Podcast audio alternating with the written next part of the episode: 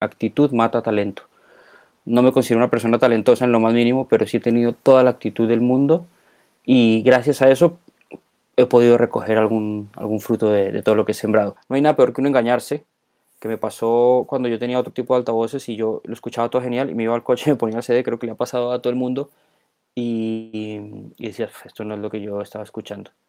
Porque claro, te, te, deslumbras en el estudio con lo que tienes y crees que está, pero realmente no es la realidad. Estar en un concierto y ver que ese día del concierto estás mezclando el show, que la gente está arriba del todo, que sabes que está sonando bien o por lo menos es la sensación, eso no tiene, no tiene precio.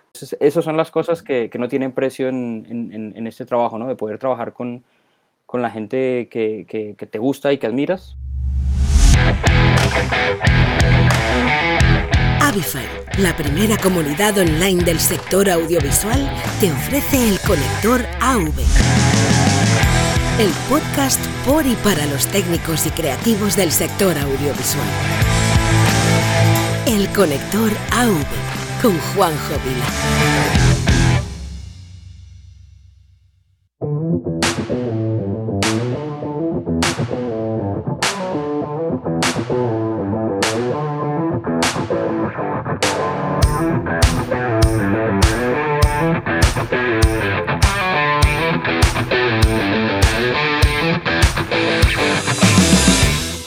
Hola y bienvenido, bienvenida a un nuevo episodio del Conector AV, el número 82 ya.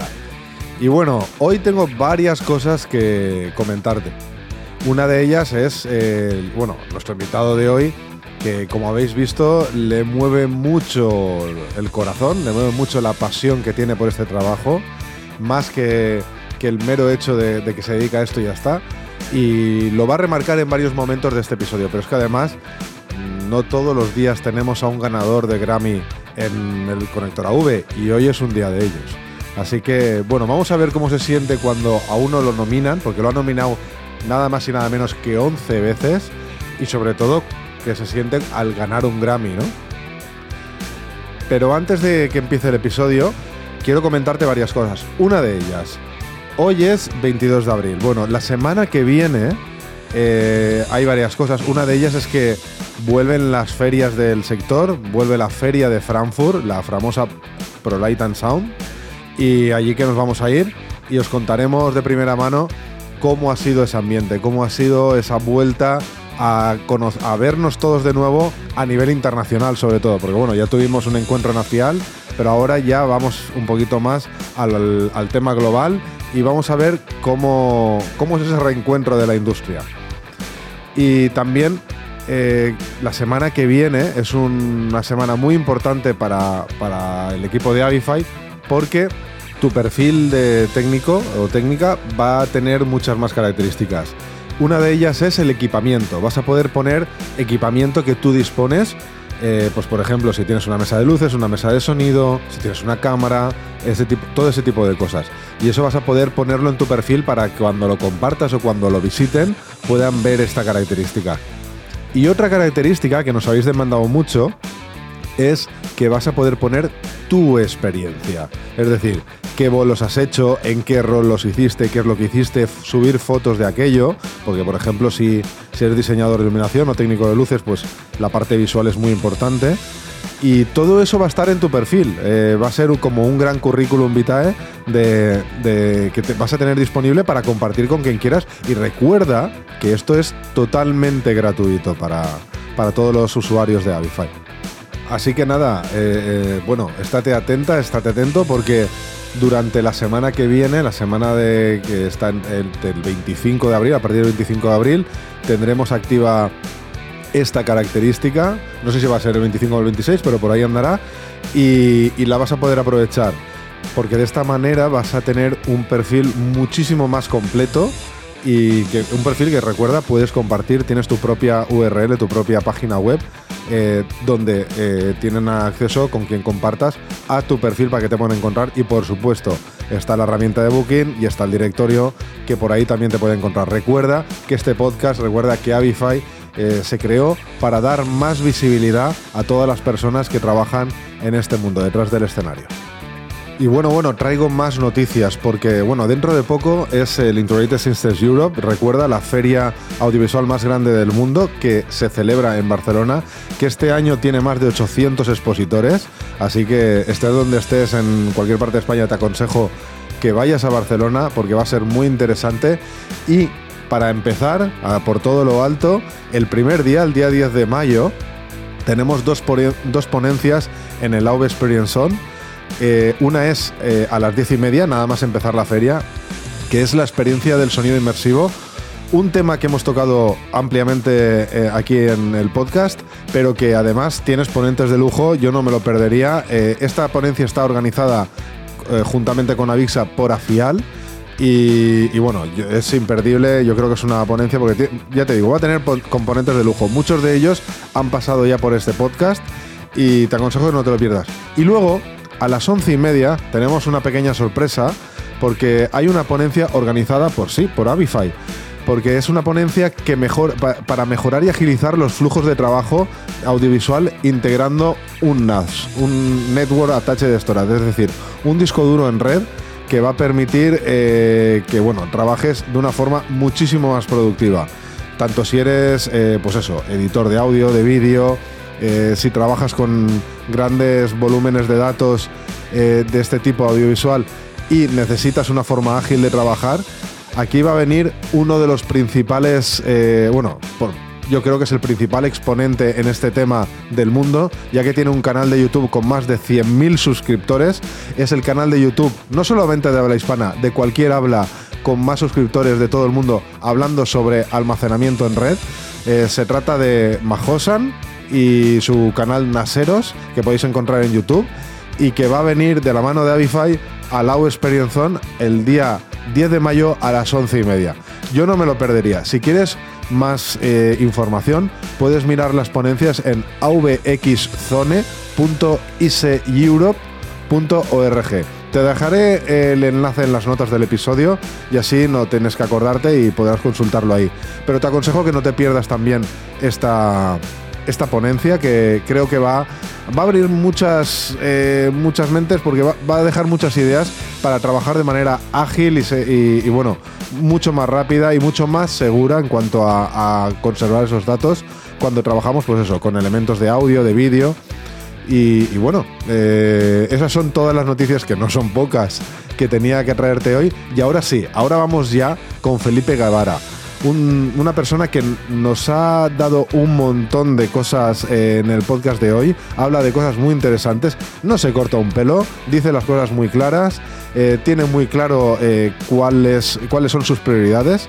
Y oye, no todos los días pasa por el conector AV el ganador, el ganador de un Grammy y ha estado nominado tantas veces y que esperamos que continúe porque la verdad es que tiene una carrera impresionante.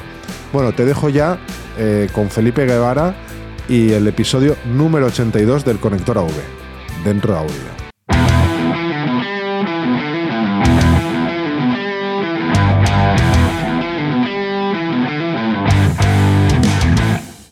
Hola Felipe, bienvenido al Conector AV.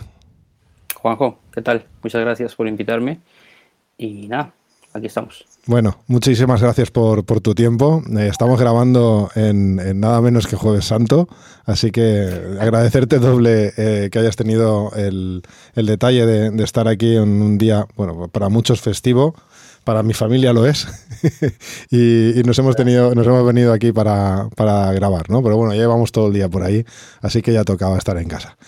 Y bueno, eh, nada, vamos a empezar como siempre. Eh, contándonos quién eres y a qué te dedicas. Pues bueno, mi nombre es Felipe, eh, yo nací en Colombia, he vivido ya 25 años en España, así que, soy, creo que entre colombiano y español, un, 50%, son mis dos países. Eh, realmente mi carrera profesional la he desarrollado en España, es un país al que le agradezco mucho, al que le debo todo profesionalmente. Y mm, hace, llegué en el 2001 ya estamos hablando hace 21 o 22 años casi. Y una pasión por el sonido, por la música, desde siempre. Una, muchas inquietudes, muchas inquietudes de, por qué los discos sonaban así, por qué los conciertos sonaban de, tal forma. Entonces siempre quise aprender y, aprender y exprimir de todo. de, de todo y de todos. O sea, cada cosa que veía, cada persona que veía le preguntaba sin, además a veces me tiraba demasiado a la piscina, cosas que ya con perspectiva dices, anda, mira, yo, yo hice esto, me atreví a hablarle así a esta persona, me atreví a preguntarle a esta otra, pero creo que es parte un poco de, de entre comillas, el, el, éxito que se pueda llegar a, a, obtener, es no tener miedo a nada y tener muchas ganas, sobre todo, muchas ganas.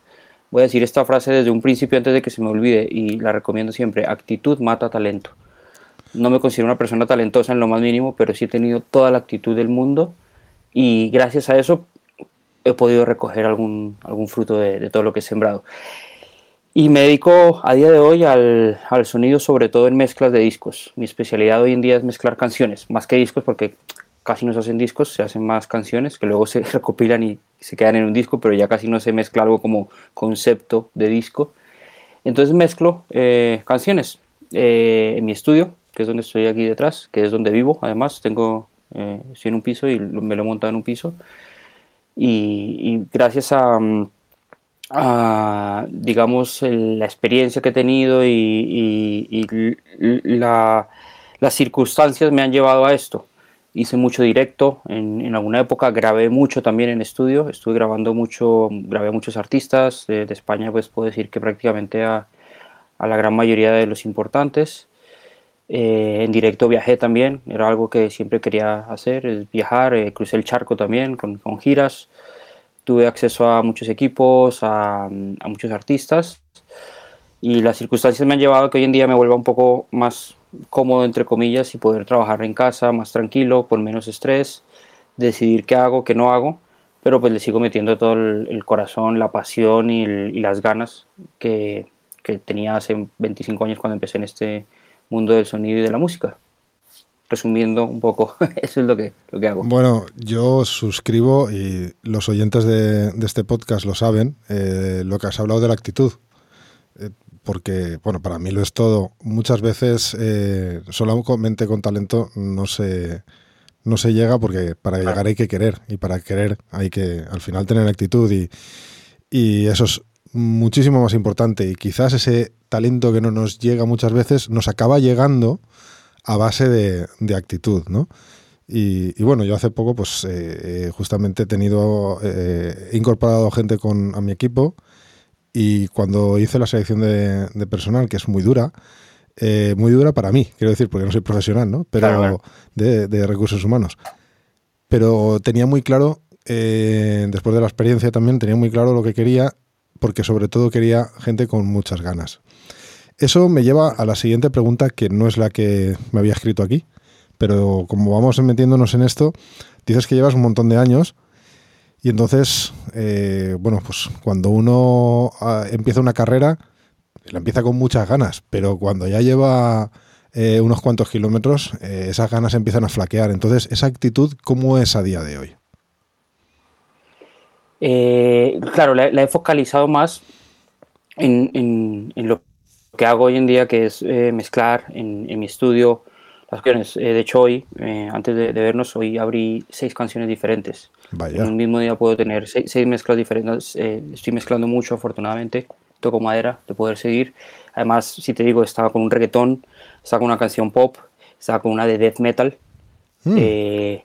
estaba con dos Atmos 5 y, y, otra de pop. Entonces, al ser tan diferente todo, hace que no me encasille en nada, que cada proyecto sea diferente, que cambie el chip, que estas me las volqué justo en el teléfono porque luego me las llevo en, en, mis cascos que tengo para revisar mezclas, luego tengo otros donde reviso, perdón, mezclas en, en, en, otros cascos, me las llevo al coche, las pongo en el salón de, de casa entonces sigo teniendo esa, esa, actitud porque me gusta mucho y porque quiero tener un, un, control de calidad muy alto. Es decir, yo al final mi nombre es el que está siempre en, en, en, juego, que es mi marca, mi sello. No trabajo para nadie, sino para mí.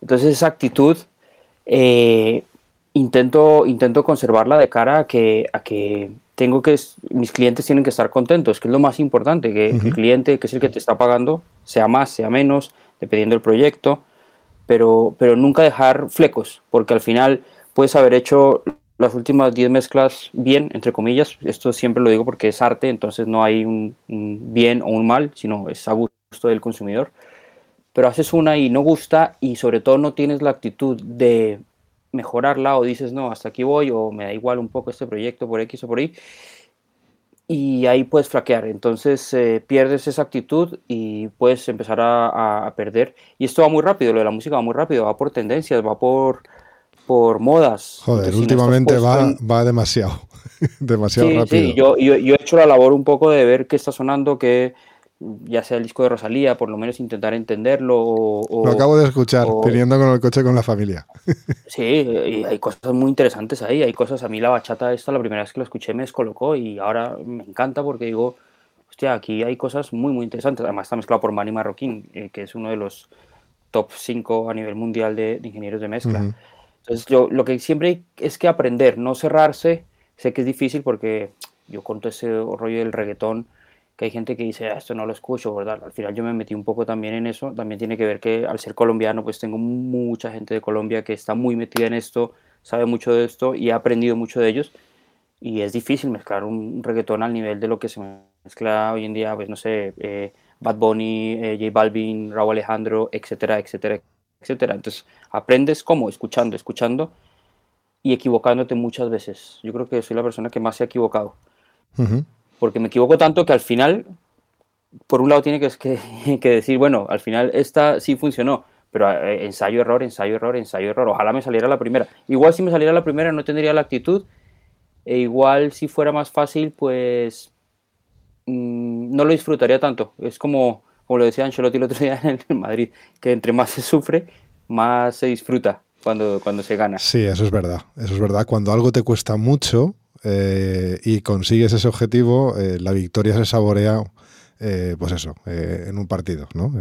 Como, tú has dicho, con pues cuando ya estás luchando hasta el final, pues se saborea. Los directos, Son, los directos son, digamos que ahí sí, sí te podría decir que, he perdido un poco las ganas porque el nivel de estrés es muy, superior al, al, estudio, o sea, en el estudio estás mucho más cómodo, también con nivel de responsabilidad alto, pero tienes mucho más margen del error. Es decir, yo no voy a enviar una mezcla hasta que no considere que está bien. El directo es aquí te cojo, aquí te mato y a tope. Y si tienes un sitio con 5.000, 10.000 personas, igual tienes más presión. Y si tienes a la gente de la discográfica o a los managers al lado tuyo escuchando el show eh, y tienes una prueba de sonido un poco desastrosa y, falla por muchos factores que, que, que, ya no son no dependen de ti, sino el equipo se va a un lado de la pea, por decir algo que me ha pasado, la mesa se va. Eh, las condiciones acústicas del recinto, por más de que, de que apliques toda la experiencia y todo eso, no consigues que suene bien, la gente te va a mirar y te va a señalar y va a decir, este es el culpable de que suene así de mal. De hecho, difícilmente uno va a un concierto y dice, qué bien ha sonado, qué bien ha sonado, es, es difícil. Siempre hay peros, y aunque a veces uno considere que el show ha estado bien, siempre hay algún pero.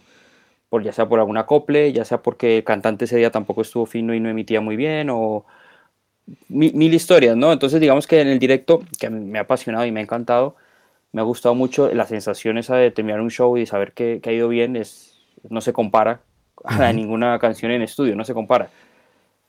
Pero respondiendo a tu pregunta, pues, pues las ganas eh, de, de, tener como ese, ese reto y esa adrenalina se me han bajado un poco. También es verdad que con familia, con niños, eh, las prioridades cambian, ¿no? Hombre, ya te entre, digo. Entre, viajar y sufrir a, quedarme aquí teniéndolo cerca mientras hago una mezcla, pues he optado por la opción B mm. a día de hoy.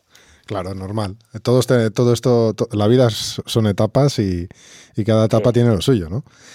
Y, bueno, mira, ya que nos poníamos, pues, eh, eh, oye, a la mierda el guion. Ya voy, a, voy, a, voy a empezar a preguntar, me están saliendo preguntas en la cabeza, así que a la mierda el guion. Bueno, lo primero, eh, has empezado, has sacado unos cascos, ¿vale? entonces, a mí, yo soy coleccionista de auriculares. o sea, oh. tengo varios, varias decenas, ¿no? No digo cientos, pero decenas sí. Y, y esto que, que has sacado, que bueno, me, interesa mucho eh, cómo un técnico de estudio cuando, cuando está haciendo una mezcla y, tiene que oírla en muchas fuentes, ¿no? En el coche, eh, has hablado del coche, has hablado de unos auriculares, has hablado de otros, que eran de, unos eran in-ear, otros eran over the ear. ¿Cómo, ¿Cómo, cuando haces una mezcla y, y, tienes que experimentar, entiendo, ¿vale? Desde la más absoluta ignorancia, porque yo estoy aquí para aprender y pregunto, como tú, ¿no? Que pregunto muchas veces, me paso de preguntón, pero eh, es siempre curiosidad. Cuando un, haces una mezcla, lo tienes que escuchar en varios, en varios, en varias fuentes de audio, pero ¿qué priorizas y qué conclusiones tomas? Pues, a ver, eh, las fuentes de audio sobre todo las tengo que conocer yo.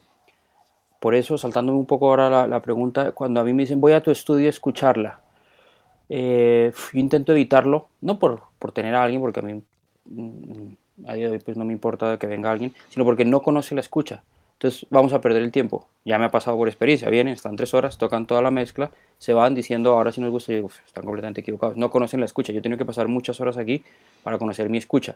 Entonces los cascos. Estuve buscando eh, auriculares eh, cerrados para poder mezclar eh, en altas horas de madrugada, porque yo sufro insomnio, entonces yo trabajo mucho de madrugada. Eh, Eres búho.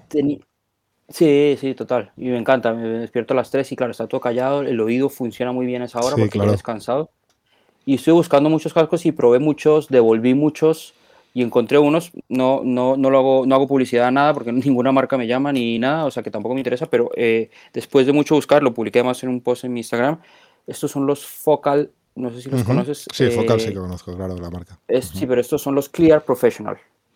Vale. Son, para mí es como que mm, reconozco lo que hay ahí, me gusta, lo que mezclo aquí está bastante equilibrado. Probé los Audis o Audes, no sé cómo, cómo se pronuncia realmente. Eh, que está muy bien también, pero me parecieron un poco más, eh, más no, no, Audix no, Audece se llama. ah, vale. sí, sí. -E -E. Más o menos del mismo precio, ¿no? Parecieron un pelín más, más agresivos. Y yo creo que al final, independientemente de la marca, lo que hay es que sentirte cómodo con las canciones que a ti te gustan. Eh, con esto, ¿qué quiere decir? Yo cuando voy a un concierto, a hacer un show, yo, yo, la, yo tengo un poco mi, forma un poco muy mía de, trabajar. Yo a veces no, no, leo gráficos de cómo suena una sala, de cómo está. A mí me enseñan, no, mira, está equilibrado y no sé qué. Yo le digo, no, calla, déjame poner música porque para mí la música está por encima del sonido y de los gráficos y las frecuencias y todo, sin déjame poner música. Entonces conozco tres o cuatro canciones que ni siquiera he mezclado yo, sino hablo de cosas muy top que conozco muy bien cómo suenan en varios sitios que tienen un subgrave muy bonito. Eh, te lo digo, eh, desde Jason Mraz, pasando por Muse o por eh, Taylor Swift, mezclas de Chris Lorelli, de Servan Genea, de Josh Goodwin, Dualipa, cosas que sé que, cómo suenan de bien en cualquier sitio. Entonces las pongo y si veo que se me salta en, subgraves por decir algo o que está muy agresivo o algo, empiezo a toquetear los, los gráficos. Porque digo, vamos a mezclar hoy en un sitio lo más próximo a lo que yo conozca y a lo que yo me sienta cómodo, independientemente de que los gráficos o los ordenadores me digan que la curva tiene que ser esta. Para mí mandan más los oídos. Que si un día estoy con constipado que me ha pasado, pues ahí ya apague y vámonos porque, claro. porque no, la referencia se pierde un poco, ¿no? Pero eh, entonces, claro, la, escucha, para mí el coche es importantísimo. Yo tengo, y ahora que quiero cambiar de coche, pues voy a ir por la misma marca por el sonido. Y siempre he tenido la misma marca de coche por eso, porque el radio, la radio suena, suena como ya la conozco, ¿no? Los altavoces. Entonces yo sé que en el coche, si, si ya me funciona en casa en los 3, 4 sitios que tengo, más los altavoces, que esa es la, la otra, tengo ahí dos llamadas lo que suene bien ahí, eh, son de los viejos además. Luego tengo ATC, que son los que, los que tengo ahí, que, me costó un poco al principio, pero ya les, les, tengo el punto de, estar acostumbrado a que lo que yo escuché ahí me gusta, pero no lo que esté mezclando, lo que ya está hecho por otros o canciones que yo conozco de toda la vida, si ya lo entiendo ahí, entonces es un muy gran punto. No hay nada peor que uno engañarse que me pasó cuando yo tenía otro tipo de altavoces y yo lo escuchaba todo genial y me iba al coche, me ponía el CD, creo que le ha pasado a todo el mundo y, y decías, esto no es lo que yo estaba escuchando. Pues claro, te, deslumbras en el estudio con lo que tienes y crees que está, pero realmente no es la realidad, no es lo que la gente va a escuchar. Por eso un par de Yamahas a mí me siempre lo recomiendo y además no es casualidad que los grandes ingenieros tengan Yamaha NS10 porque es un altavoz que no suena bien.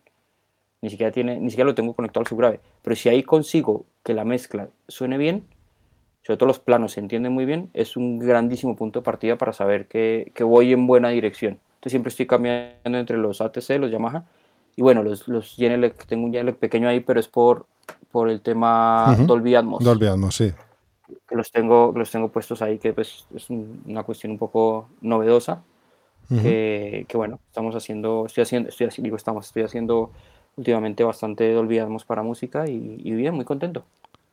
Y, luego eh, los auriculares sin IAR, o sea, usas unos hablas de, que me parece además, eh, de hecho había una pregunta que, quería hacer que era medir versus oír, oír, pero ya tengo muy clara la respuesta, lo tuyo es oír, sí o sí. O sea, sí, eh, sí.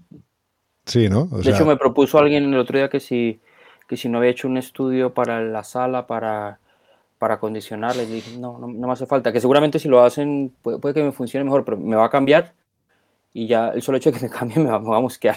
Entonces estoy cómodo. Si estoy, si estoy viendo, si estuviera incómodo o, no, es lo primero que hago, pero, pero estando cómodo, sintiéndome bien, que además yo trabajo muy bajo volumen en estudio, en directo no evidentemente, pero en estudio trabajo muy bajo volumen. De vez en cuando le doy un poco más, pero así no me canso los oídos. Y pues todos todo lo que, los que escuchen esto, que seguramente se eduquen al, al sonido, se darán cuenta que, que, el oído se cansa y a, y a mayor edad todavía se cansa más y la percepción cambia muchísimo. Entonces, si estamos en alto volumen, todo nos suena muy bien, hasta que el día siguiente lo volvemos a escuchar y nos damos cuenta de que nos hemos pasado en, cosas que no escuchábamos el día anterior, porque el oído se castiga, se castiga mucho. No, y se puede dañar temporalmente, ¿vale? Eh, seguro que las personas que estén escuchando este podcast, si les digo ahora que levanten la mano aquellos que sus parejas les dicen que están sordas o sordos, eh, seguramente el 90% van a levantar la mano, ¿no? Eh, y yo también, ¿eh? Porque al final estamos, tenemos el oído dañado. Por las que me, he retirado un poco del directo. Yo he ido con alguna una banda de heavy metal y todo eso y me da cuenta que después de dos horas de doble bombo y, gritos potentes en la voz, el oído, sobre todo el izquierdo, me, entonces digo, no, nosotros comemos de esto, pues hay que por lo menos aguantarlo y que dure lo, lo, más, lo, más, que puedas para, para, poder seguir trabajando hasta pues una edad eh, coherente. Sí, que se lo digan a Beethoven. Eh, pero bueno, vuelvo al, tema de auriculares. Ahora los INIAR, es decir, tú tienes que escuchar, eh, y eso es muy importante lo que has dicho, yo, yo coincido, eh, sin, dedicarme como tú a ello, sí que coincido que cuando quiero escuchar o, quiero ver cómo suena algo, a la hora de testear esa, o, ver si esa grabación me gusta o no, Sí que es verdad que voy a lo conocido, a lo que conozco. Yo sé cómo suena mi coche, sé cómo suenan mis auriculares de referencia y, sé cómo suenan los auriculares que suelo llevar. Y sé que si tienen una falta de alguna cama de, de frecuencias, esos auriculares pues lo tengo en cuenta y se lo perdono en teoría a la mezcla si no las oigo porque son los auriculares, ¿no? Y luego me, voy a otro lado. En tu caso es, lo mismo, es decir, claro, tu público, por ejemplo, eh, un público que escuche tus mezclas es el público mayoritario, porque estamos hablando de artistas como David Bisbal, Alejandro San Rosalén, Luis Fonsi, etcétera, ¿no? Eh, es el mainstream. Entonces, todos los chavales, chavalas, y bueno, y gente también, eh, boomers como nosotros, que vamos a escuchar esa música, al final escuchamos con, eh, con, perdón, pero en unos AirPods que suenan pues como suenan, fatal. Eh, entonces, tú sueles llevar, tú sueles también llegar a, ese tipo de fuentes, oye, para ver cómo suenan en unos AirPods, he dicho, como se podría haber dicho AirPods, ¿vale? Que creo que de hecho te he visto unos antes, sí. Sí, tengo estos y, mira. Estos, estos también los, los pillé por el tema. Los Max. Sí, por el tema además del, del Atmos, que Apple, también, honestamente el sonido no me gusta mucho, me parece un poco agresivo y medioso. Es, eh, es, artificial. el sonido de los Macs es artificial. Es, artificial, de estos he probado pues todos, cada vez que sale uno los, los pruebo, los comparo. También estuve probando mm, in-ears de, de, estos eh, pequeños, al final descubrí estos que son Focal nuevamente, me parece una buena marca, son, valen 80 euros. Y y con, estos, por ejemplo, he descubierto que el, detalle de ruidos, etcétera, sale muy bien. Entonces, yo siempre cuando me acuesto a dormir, me los pongo y reviso las dos o tres mezclas, o de madrugada, o, en algún, o saco a la perrita al parque y me llevo estos. Y ahí es cuando veo eso, eh, ruido, respiraciones o cosas, y hago anotaciones mentales. Y estos me funcionan eh, bastante bien para eso. o sea que tú trabajas 24 eh, horas. Porque eh, Yo siempre estoy pensando en... sí, tengo una obsesión y es, Es, pero me gusta, es decir, no... Hombre, claro, si no te gustara sería imposible. Tantos años. Sí, no, a veces mi, mujer me dice, desconecta, desconecta un poco, pero claro, yo estoy en cualquier supermercado, cualquier cosa, y escucho y digo, esto, esto quién lo habrá mezclado, esto cómo suena, esto, y anda, esto es la nueva canción de esto, oh, qué bien suena, o siempre con ánimos de aprender. Y una cosa que me pasa curiosa, me ha pasado un par de veces, que escucho algo y digo, uff, ¿y esa caja? O sea, y, esa... y cuando me doy cuenta que la mezcla la he hecho yo, entonces digo, anda, mira. es, y, no, no, no, no, quiero ir de blipar ni nada, pero que digo, uff, anda, ¿quién hizo esa caja? me encanta. Y digo, anda, si este. Una de mi mujer me dijo, pero si esto no lo hiciste tú y yo. Y, y la mezcla, ¿no? Y digo, sí, ¿sabes? porque siempre estamos eso, en la búsqueda del, del kick o de la caja, que, a veces pues el productor no te lo da, sino que, que, que tú le sumas cosas para, para hacerla más grande. Y en lo que, respecto a lo que decías antes de, de sí, los chavales lo escuchan en el iPod, en el iPod, en el, iPhone, en los AirPods. El, AirPod ya no se usa. El eh, AirPod no se usa ya. sí, pero también lo escuchan en la discoteca. También. Y si tienes una, discoteca con un buen ajuste de sonido, ahí es cuando notas. Ahí es cuando, cuando te ponen. El otro día estuve en, Bilbao, en, me acuerdo con, con, un colega que también que le encanta el sonido y todo, y estábamos escuchando y, y todo sonaba muy bien pero es verdad que cuando llegaba The Weeknd o cuando llegaba algo de esto top o de Walipa, es que era impresionante cómo sonaba. Y decíamos, mira, mira la diferencia entre esto o, o X banda de los 90 de pronto de España, que, que un temazo, pero que no suena.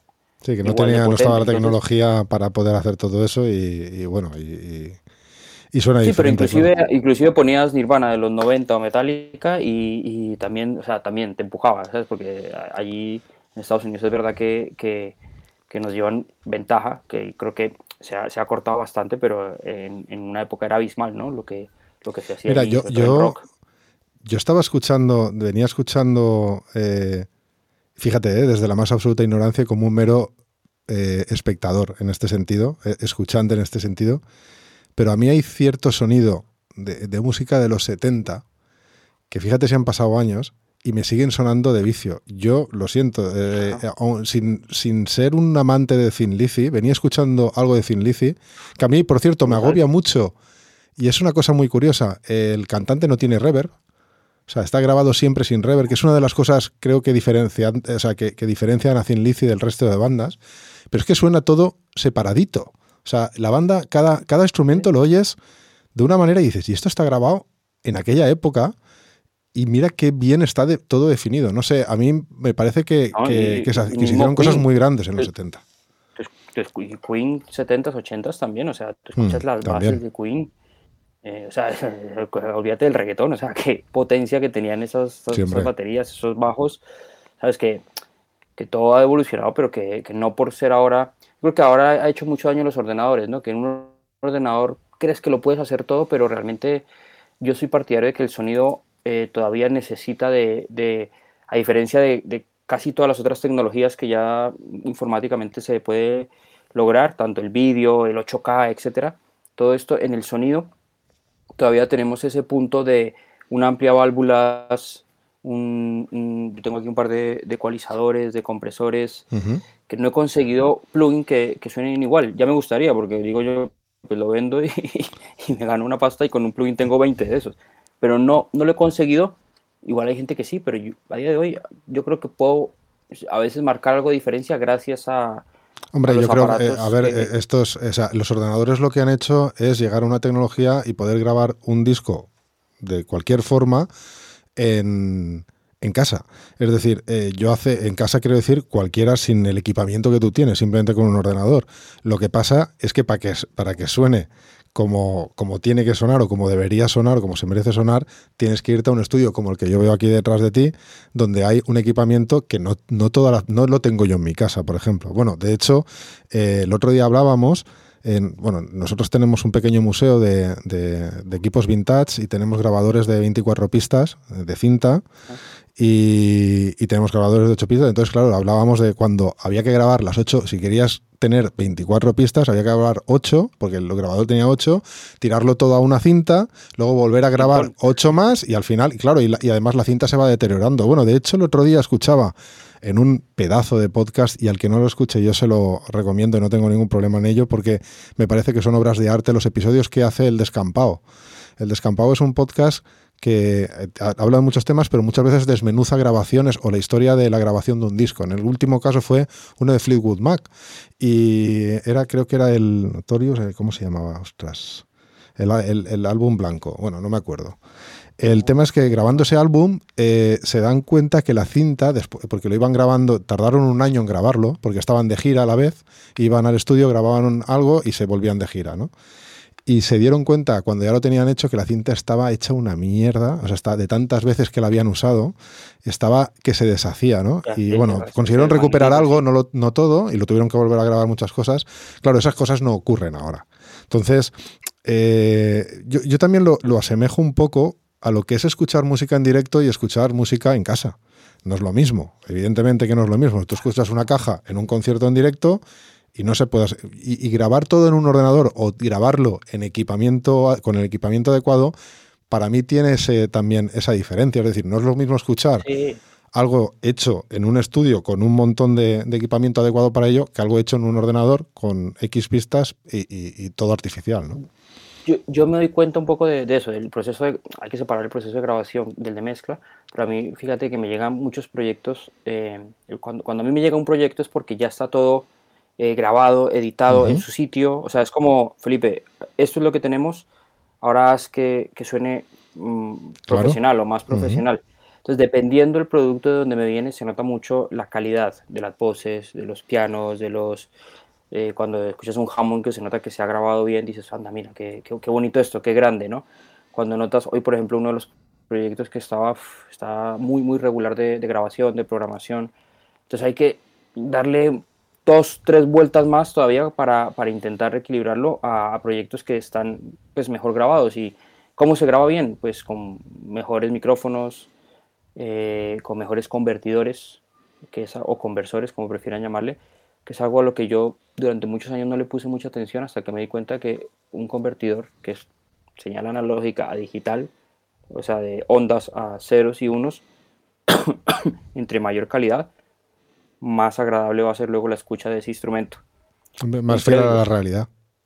Claro, un previo, pero no necesariamente a veces a la realidad, porque tú cuando grabas una guitarra, igual la escuchas y dices, vale, suena de esta forma, pero con el micro, el previo y el convertidor, no te suena igual que en el sitio, sino diferente, pero más musical o más acorde a lo que luego va a ser un disco, ¿no? Igual, igual en el sitio escuchas la guitarra y dices, Sí, vale, pero no, pero cuando el micro que ya te capta de otra forma la madera, el previo, el tipo de previo.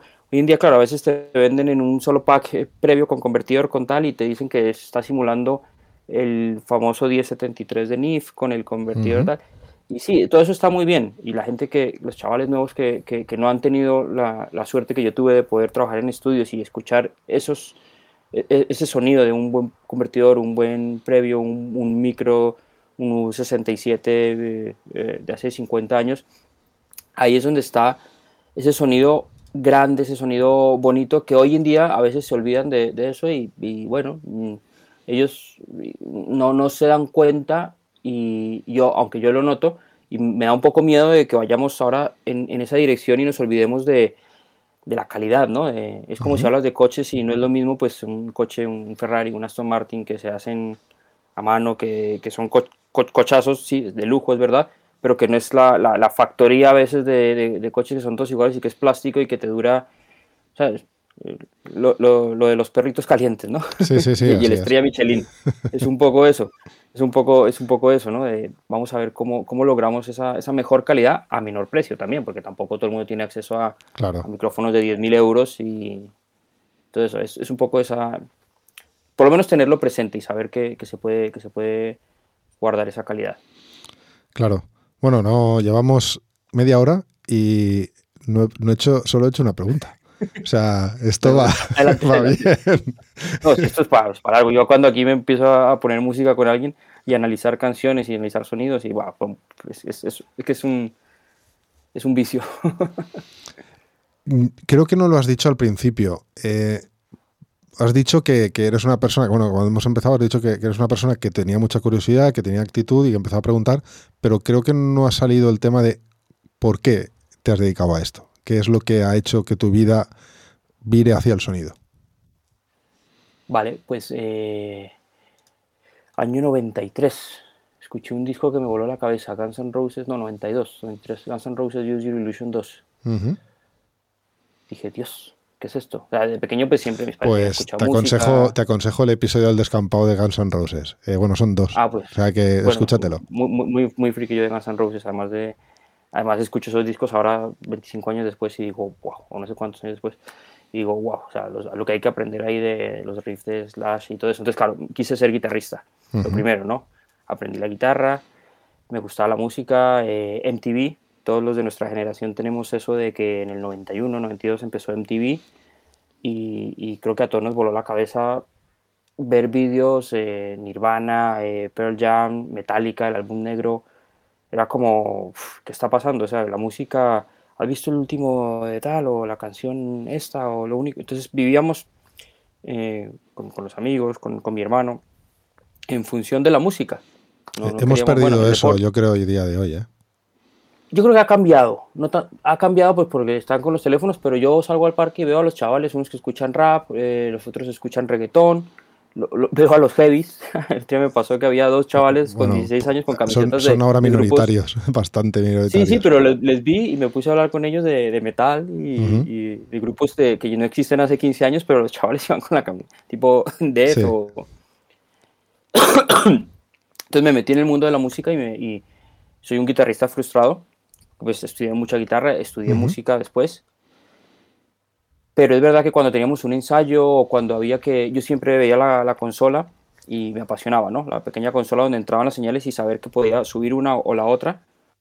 Para mí eso era, era apasionante.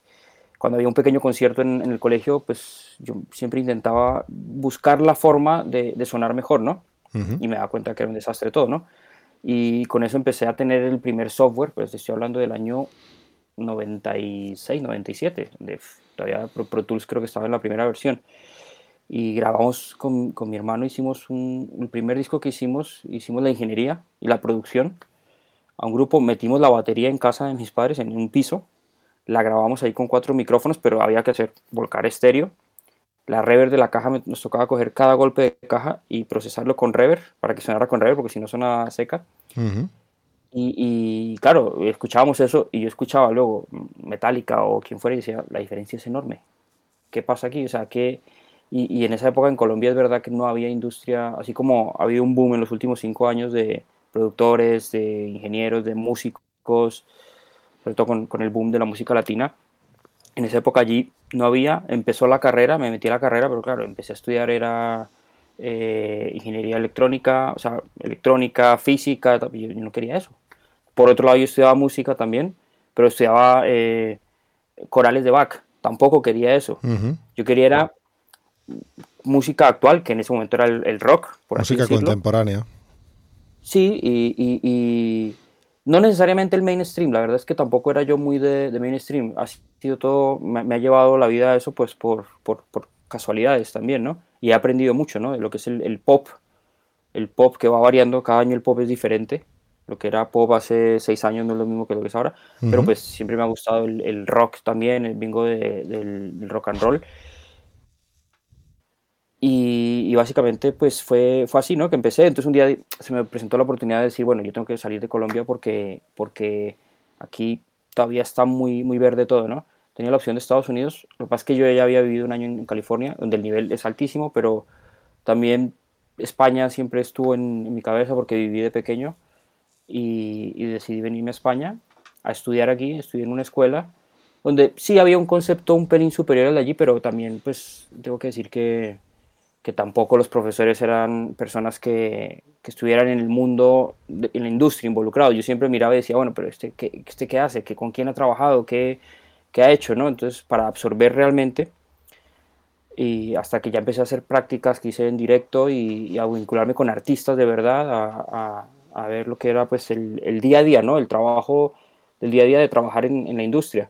Luego ya tuve la suerte de entrar en un estudio muy potente que ya no existe, se llama Sintonía, aquí en Madrid, por ahí por el 2000, 2004. 2004, 2005 ya estaba yo en ese estudio y a partir de ahí pues eh, ahí me di cuenta de que no sabía nada, después de haber estudiado y después de, llevar 6, 7 años intentando aprender, me he leído todos los libros en inglés y en español un montón de veces. claro, te leías, pero al final, por más que uno lee, hoy está YouTube, que es una ventaja, pero por más de que uno leía, pues la teoría estaba muy bien, pero al día de, a, la día, a la hora del, del té, como decimos, había que estar ahí y echar muchas horas en estudio, muchas horas, muchas horas, muchas horas, asistiendo y viendo a los grandes, en, esa época los grandes de España, también conocí gente de, que vino de, de, Inglaterra, de, Estados Unidos, de Latinoamérica, a mezclar discos, a grabar, y esa ha sido mi escuela. Y luego en las horas muertas probar micrófonos, probar previos, hacer comparaciones, sacar mis propias conclusiones de, de lo que yo considero que, suena bien, que al final es simplemente una, opinión. No, no hay, bueno, al final es, verdad aquí. Eh, es una forma, o sea, primero está el arte del artista que tú recoges y tú creas también, de alguna manera, eres parte de esa creación o creas eh, esa parte ¿no? de, de, la pieza musical.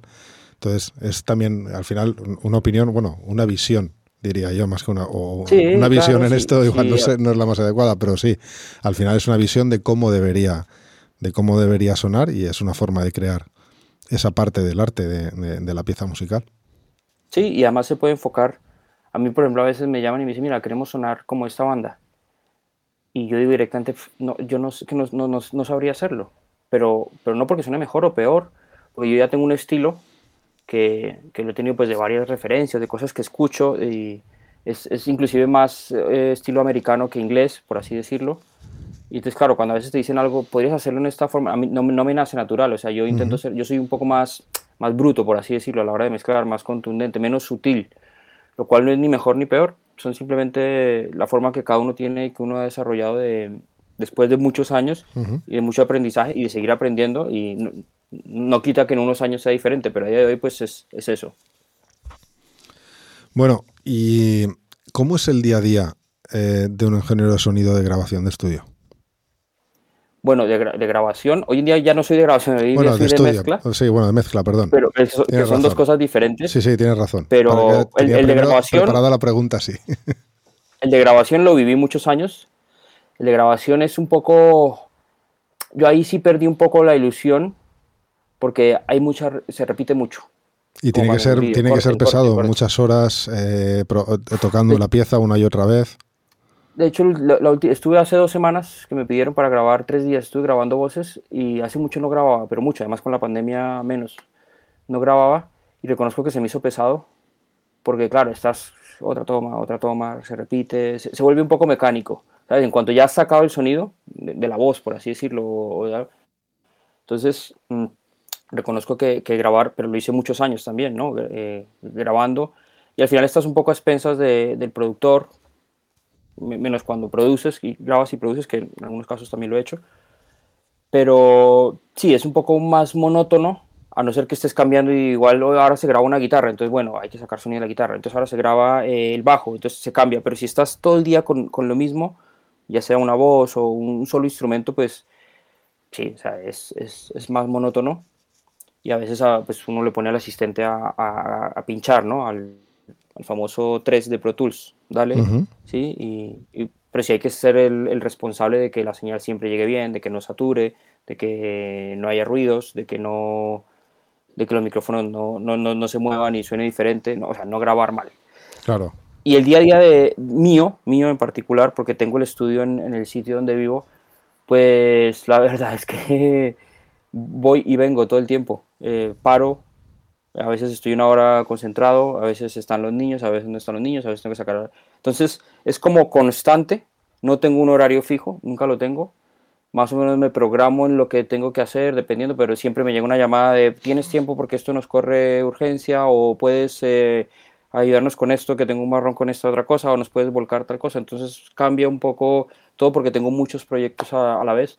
Yo estoy con puedo, tener en estos momentos 20, 25 mezclas abiertas a esperas de tener el ok definitivo para enviar a mastering. Entonces es un... un, no parar, pero a la vez yo lo, controlo muy bien, creo que lo controlo muy bien. Entonces, cambio de proyecto entre uno y otro, escucho y en cuanto considero que ya la tengo, es cuando la envío. Y ese es el momento, cuando le das al enter de send, es el momento como decir, cruzo los dedos, porque no deja de, a pesar de muchas canciones que he mezclado, no sé si ya son 3000 o, en fin, un número ya alto, quieres que el que contentos, que hayas dado en, en, en, lo que estaban buscando eh, en ti. En este caso, pues cuando me buscan, cuando hay productores con los que he trabajado mucho, sé que va a ir más en esa dirección y puede ser más fácil. Pero cuando trabajas por primera vez con un productor que te llama y que te dice, oye, que es que me han hablado mucho de ti o he escuchado las cosas que has hecho y le envías, pues claro, confías en que, en que le guste. A veces no gusta, pues entonces yo creo que lo que hay que tener ahí es, vuelvo a lo que dije al principio, es actitud no te gusta, ¿qué no te gusta? No te preocupes, intento cambiártelo hasta que estés contento y voy a dar todo de mí hasta que te guste. Ya si no puedo, pues, ah, sabes, que alguna vez ha podido pasar, ¿no? De, de, oye, que definitivamente no, no es por aquí, ni por aquí, ni por aquí, claro. Luego le he escuchado y digo, bueno, es que tampoco hubiera podido llegar a eso porque no me, no, no, no, no, no, no lo entiendo. No, no es que no, es que no, o sea, me, hace daño lo digo, porque no, voy a, no voy a entregar algo, ¿sabes? No, no, no me reconocería yo en, eso. Entonces tampoco es sano, ¿no? Ir a contra a contracorriente, pero no quiere decir que suene peor, simplemente son gustos. Y, yo siempre le digo, a, cuando he dado alguna clase o, o alguna charla, yo digo, lo importante eh, no, es, no es que te creas o que te digan lo bueno que eres o no, lo importante es que esté el cliente contento y te vuelva a llamar. Entonces ahí es cuando dices, va la cosa bien porque están contentos y te vuelven a llamar. Y si además la canción es un pelotazo, pues eh, mejor aún, ¿no? De, bueno, funcionó. Al final funcionó. Algunas de las canciones que yo he mezclado igual no son las que mejor suenan. ¿Qué, se siente cuando una canción que tú has mezclado pega el pelotazo y es, pues eso, es número uno en, muchos, que además muchas de tus canciones, de las canciones que has mezclado, eh, eh, han sido número uno.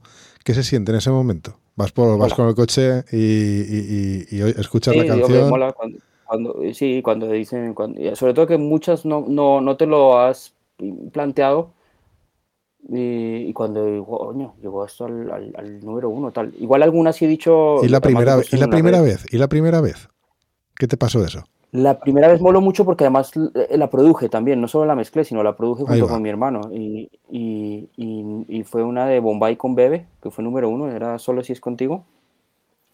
Y, recuerdo que, que, bueno, fue una apuesta un poco, que además de hecho creo que hasta cobramos menos a cambio de royalties. Fue como, yo cuando vi la canción dije, esto, esto puede funcionar. Y, la verdad es que ese día, me acuerdo que estábamos en la piscina además, y no, llegó al número uno tal, y, y éramos como, bueno, mola, la verdad es que mola, no, no, no, no, no me metí en este trabajo para eso, para tener números uno, no, no me metí tampoco para que llegarle a las masas, pero si al final estás en algo que te gusta, lo haces lo mejor posible y, eso es una consecuencia de, entonces se disfruta. Y el, la clave del éxito creo que es no buscarlo, sino simplemente haciendo las cosas de la mejor forma, con mucho cariño y con, tarde o temprano llega. Entonces, sí, es, el éxito es, es, muy relativo y es efímero. ¿Es éxito estar número uno? Bueno, sí, pero para mí es más éxito no llegar al número uno, pero que el, el, tío te escribe un mail y te dice, Felipe, es justo lo que estábamos buscando, muchas gracias por tu trabajo. Yo hay trabajos que digo a veces, no, esto ni lo cobro, no lo quiero cobrar, me gusta tanto y, y, y sé que no va a vender millones ni que va a tal, pero, pero la satisfacción es lo más importante. Luego que hay premios y tal, bueno, y luego pues evidentemente el dinero, ¿no? Que te paguen, que te que te valorices, todo eso también hace parte de, de, todo, ¿no? Pero, pero estamos aquí por, sobre todo por, más que por el negocio y que por el ego, por, por la música, que creo que es eh, lo, lo, lo, más importante, ¿no? Por la música, por disfrutar, por, por en una discoteca escuchar una canción que has mezclado y que la gente esté bailando y decir, ah, ese kick, ese kick estuve dos horas ahí para, para que sonara y, y ¡pum! está pegando como debe pegar. Eso, eso, eso es inclusive todavía más satisfactorio. Estar tú ahí sin que te lo digan, sin que te lo estén, sino tú solo estar escuchando y decir, o en un concierto también, estar en un concierto y ver que ese día del concierto estás mezclando el show, que la gente está arriba del todo, que sabes que está sonando bien, o por lo menos es la sensación, eso no tiene, no tiene precio. Al igual que cuando sabes que está sonando mal y, no hay forma de, dices, ¿qué hago? ¿Qué hago? Me meto debajo de la mesa, ¿qué hago? eso también es muy frustrante. Yo he terminado algún show de, no estar contento, a pesar de que el público está contento, la banda está contenta y tal, y de yo saber que no, no fue el día, y ese día, pues igual, hasta luego señores, me voy para el hotel y, me voy cabreado porque, porque no me salió bien. Bueno, vamos un poquito con, el, con tu faceta o tu etapa de, técnico de directo. Eh, entiendo que, bueno, siendo un técnico de mezcla, eh, eh, bueno, has hecho monitores, has hecho PEA. entiendo que estás más cómodo en monitores o... No, todo lo contrario. Todo lo contrario. Hice, hice, monitores y, y, detesto ese trabajo. Creo que es el trabajo más desagradecido dentro del, dentro del sonido porque al final no puedes ser creativo. En monitores haces lo que te piden. Eh, hice monitores con INIRS, no, no mucho, no mucho, pero sí, sí llegué a hacer y claro, yo me acuerdo una banda, eran 10 músicos metales tal, y yo escuchaba pues el, el Q de cada uno y decía, pues, esto es un horror, este solo quiere clic, este solo quiere bombo, y yo decía, pues, aquí, claro, y yo, porque te metías en la cabeza de cada músico, ¿no? Claro, claro. Y luego escuchaba mi mezcla y decía, es que, es que a mí lo que me gusta es la canción. Entonces, eh, como que decía, estos están locos porque cada uno solo, uno solo quiere escuchar el clic. Aquí donde está la música. Claro, él para tocar bien necesitaba el clic altísimo. Otros no querían, eh, no, no me pongas coros ni me pongas tal, o, o quítame la voz principal. Entonces, claro, ahí chocaba un poco con, mis principios de, de, la canción, ¿no? de la música. De la, entonces yo decía, no, no, no disfrutaba. Entonces, monitores dije, nunca más hago.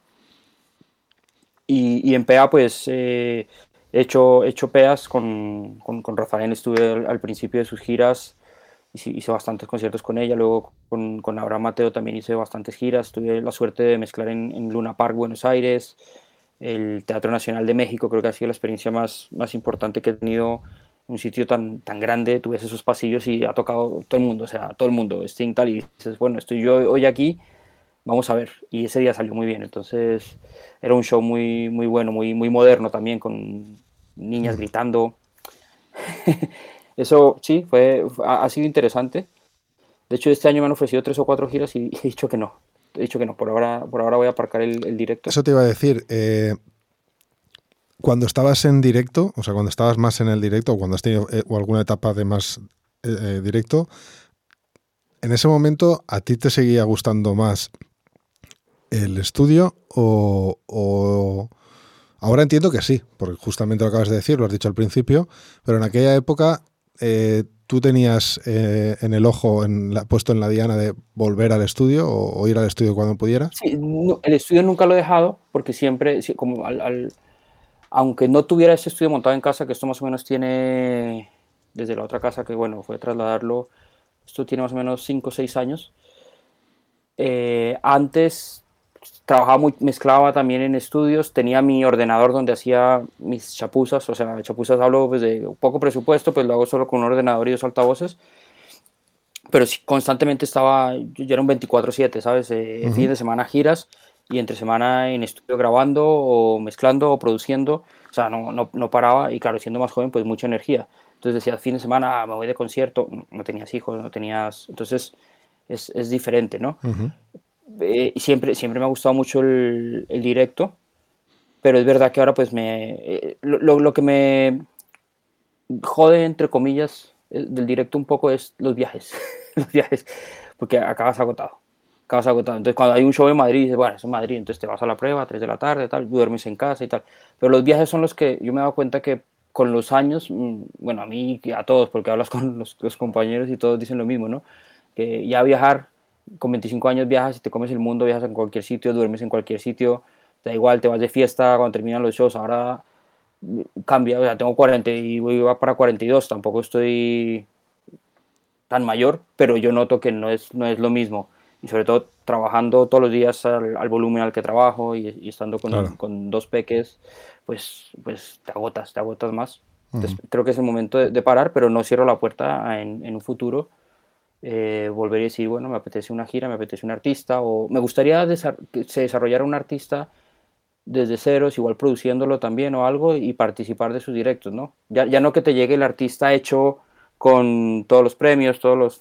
porque eso pues, no, no, no me entusiasma tanto más que conocer a alguien desde, desde ceros y ver cómo se desarrolla, cosa que me ha pasado con, con más de uno, ¿no? y, igual dices, no voy tampoco por el dinero, no pienso cobrar tanto, sino, bueno, vamos a ver cómo, cómo se desarrolla. Eso me parecería más, más interesante, ¿sabes? Que hacer una super gira de estadios y de eso. Igual ya no me, no me, no me pega tanto. Y, y veo que eres una persona que le da mucha importancia a la música. ¿Vale? Hablo desde el punto de vista técnico, ¿vale? Pero la parte eh, artística de la música, eh, tú le das mucha importancia. Has dicho que, que trabajas por ir para la. O sea, que tú estás en este trabajo por la música. Entonces, una persona con esa sensibilidad, eh, con esa. al final, tu prioridad es que el arte eh, musical, que la pieza musical eh, tenga un sentido, tenga más que hacer tu trabajo técnicamente bien, en el sentido de, que, bueno, esto suena a tantos hercios, esto está el corte aquí, no, hay, no hay ninguna cancelación, todo eso, ¿no? Entonces, tú vas, lo miras de una perspectiva un poco diferente, ¿vale? Y ¿Eso te ha traído problemas? alguna vez? El, quiero decir, el tú ver la pieza de una manera y mezclar de una manera más pensando en la pieza musical, eh, te, ha podido traer algún problema en gira? Eh, más que problema, eh, diferencias. Diferencias, ¿por qué? Porque yo, como te digo, yo estudié música también, soy un guitarrista frustrado, me tocó dejar la guitarra por un accidente. Entonces, para mí la música siempre ha sido primero y luego la parte técnica, que la, estudié toda porque hice los cursos de Meyer, de Arraiz, de, de Arraiz, de, Arraiz, eh, lo, veía, pero me daba cuenta que la gente que se dedicaba al sonido no eran musicales, o sea, no, ellos iban a un festival y les daba igual quien tocara o decía, va, esto está, despreciaban un poco a los músicos, ¿no? Como le pasa igual a veces a la gente de, luces, ¿no? Que yo, yo decía, uy, estoy en la gira de tal y los de las luces decían, va, estos pasaban un poco de lo que era la canción o lo que te estuviera ofreciendo el artista y era más como que mis luces o que mis estos estén bien y, y, yo, era un poco como, y siempre he sido un poco atípico en ese sentido, si a mí me reúnes con, con cinco técnicos, ingenieros a, hablar de cosas técnicas, yo me aburro, porque a mí hablar de aparatos y todo eso no, hay cosas que ni, ni, conozco, ni controlo, no, no me interesa, a mí me interesa más bien es, eh, y lo he visto, lo he visto en gente que sabe mucho, sabe mucho de, de aparatos, de historia, de, y luego a la hora del el tomate, como quien dice, cuando voy a escuchar lo que hacen, digo, ¿de, qué te sirve saber tanto si lo que, lo que realmente hay que transmitir es, está plasmado en, un sonido de, de, maqueta o así decirlo, ¿no? que es que no, no llega a unos mínimos profesionales. Entonces es verdad que, que, que me, tengo una anécdota en el, justo en el DF, cuando llegué eh, al auditorio que tenían un Milo gigante de Meyer y yo puse mis canciones y cuando puse una canción dije, esto, esto, esto está mal, esto no suena, no suena bien. Y, los, los, tipos eran como seis mexicanos allí. Me decían... empezamos bien. y yo les decía, esto no suena bien, que sí, güey, que suena bien, que, que, está, que está ajustado. Y me decían que es que está el corte, lo que tú dices, está el corte en la fase con tal. yo, que no, que esto no suena bien, que no. Y estuve media hora peleando y ellos que sí, yo que no, y que sí, que no. Y claro, yo no me voy a meter tampoco a meterme en todas las tripas de cómo tienen ajustado el equipo, porque no, es, no es mi trabajo. Mi trabajo es mezclar un show con un equipo que esté bien ajustado jodí tanto que llamaron a otro responsable técnico que ese día no trabajaba. Entonces cuando llega me, se me presenta un tipo con, más, más, propiedad y me dice... Y con, cara de pocos amigos, imagino. ¿Se había jodido el día de libre? No, llegó, me acuerdo que era, me acuerdo que era un tío gordo así, sí, un tío como yo dije, escucha, esto, yo, yo, no, yo, no, empiezo el show hasta que esto no suene bien. Y, y le puse una canción, en este caso Big Freeze de, Muse, y, y me dice palabras sexuales, güey, yo conozco esa rola y así no suena. Y yo, ah, se fue y evidentemente había algo, había un, desfase en los subgraves o lo que fuera. Lo arregló, volvimos, le dimos al play y sonaba bien. O sea, sonaba grande, sonaba. Claro, todos los otros se me quedaron mirando. Entonces yo les decía, es que no hay a veces que, que, mirar la pantalla, hay que, hay que escuchar. Claro. Hay que escuchar. Entonces, eh, ¿qué pasa? Que, que muchas veces la, la parte técnica Mm, no escucha la canción, no se preocupa de la canción, les da igual. Yo intento escuchar si hay desafinaciones, si hay cosas que están en otro tono, porque, porque hay una frase que le, aprendí a Juan González, que fue un, ingeniero con el que yo trabajé en sintonía, muy bueno, de la época de Sabina, y él decía siempre, nunca puede estar el sonido por encima de la música. Y creo que tiene toda la razón. O sea, tú nunca le puedes decir a un músico, no, toca de esta manera o ponte en esta posición, para captar mejor el sonido. No, no, no. Todo lo contrario. Tú, como artista, desarrolla tu, tu historia y a partir de ahí, yo como, como ingeniero, buscaré la forma de captar eso de la mejor forma posible, y, pero no, no voy a limitarte para que tú estés incómodo y, y, yo trabajar más cómodo. Entonces, si, si yo en un directo tengo un problema con el micrófono con el del cantante, porque igual se me acopla más, tal, pero le cambio el micrófono y no se siente cómodo, y dice, no, pues, yo no voy a permitir que el cantante, que es un, un, un, sin más de expresión, de, de emoción, de tal, eh, se sienta cohibido porque no se escucha bien, porque tiene el micrófono que no le gusta, para que el señorito de afuera pues no tenga problemas con los feedbacks. No, yo tengo que buscarme la vida para evitar eso o para disimularlo lo mejor posible, pero que ese cantante, que es por quien están pagando, esté lo más cómodo. Entonces, no hay nada peor que ponerle trabas a un músico. No, eh, a mí me dice el músico, está muy alto si vas a una sala. Y sí, está muy alto, pero digo, bueno, un poco, pero si, si, no, si, si estás cómodo, digo, tú tiramillas que yo ya me busco la vida. Porque al final generas ese conflicto, ¿no? Músico, técnico de, ah, ya está, esto está, ya están estos, ya, ya está. Entonces yo intento, y, y, la experiencia y los años me han, te, te los contento, ya búscate la vida para, para intentar, intentar solventar la cantidad de problemas que hay en directo, sobre todo, sobre todo en directo, porque luego en el estudio pues es todo más quirúrgico y puedes uh -huh. ir, volver, ir, volver, abrir, tienes un poco más de, de margen, ¿no? Y, y, diferencias o algún problema, alguna diferencia en la parte artística, en la parte técnica ya hemos hablado, pero y en la parte artística, cuando tú crees que debe ser la mezcla de una manera y hay alguien que te dice que no.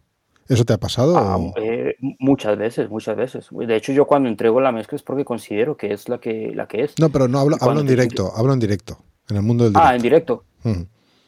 Sí, bueno, también, también. O sea, también, también has tenido al, a la manager o al manager eh, al lado, eh, al de la compañía, que suelen querer siempre mucha voz. Uh -huh.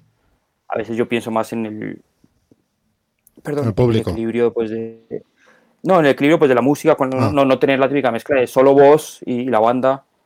Uh -huh. Entonces, para tener power necesitas que la batería esté alta. Uh -huh. Pero sí, he tenido diferencias. De hecho, una, una road manager una vez en una prueba de sonido fue y me dijo, está muy alto. Y yo le dije, tú haz tu trabajo que yo hago el mío. Y además estoy en una prueba. O sea, sí, tú no sabes ni por qué estoy a este nivel. O sea, fue como, sí, sí, mujer, sí. que yo no me meto en, en, en, en, por qué los horarios son así, ¿sabes? Sí, diferencias de ese estilo. Eh, Sí, también es verdad que cuando vas a una sala, pues siempre están los técnicos locales, que hay de todo, te encuentras de todo, desde el tío que desde un principio te ayuda con todo hasta el que pasa un poco de ti y, y mola cuando se acaba el show y cuando te dicen, tío, muy bien, o me he emocionado, o joder, que he aprendido, ¿sabes? Eso mola. Uh -huh. Igual a veces acabas el show y sabes que no ha sido muy bueno y el tío pues tampoco te dice nada porque sabes que, que ese día pues no... Yo suelo preguntarles, ¿cómo lo oyes? ellos conocen la sala. Ellos conocen el equipo, están todas sí, las sí, sí, ahí. correcto. Lo que hablábamos antes yo, de conocer yo la decir, escucha. Claro, claro. Entonces yo, ¿cómo lo, ¿cómo lo oyes? Entonces siempre intento llevarme bien porque en cualquier momento te pueden también echar un cable y te dicen, ojo claro. que aquí en este sitio hay, tienes los 200 realzados, pero realmente no lo está escuchando la gente adelante.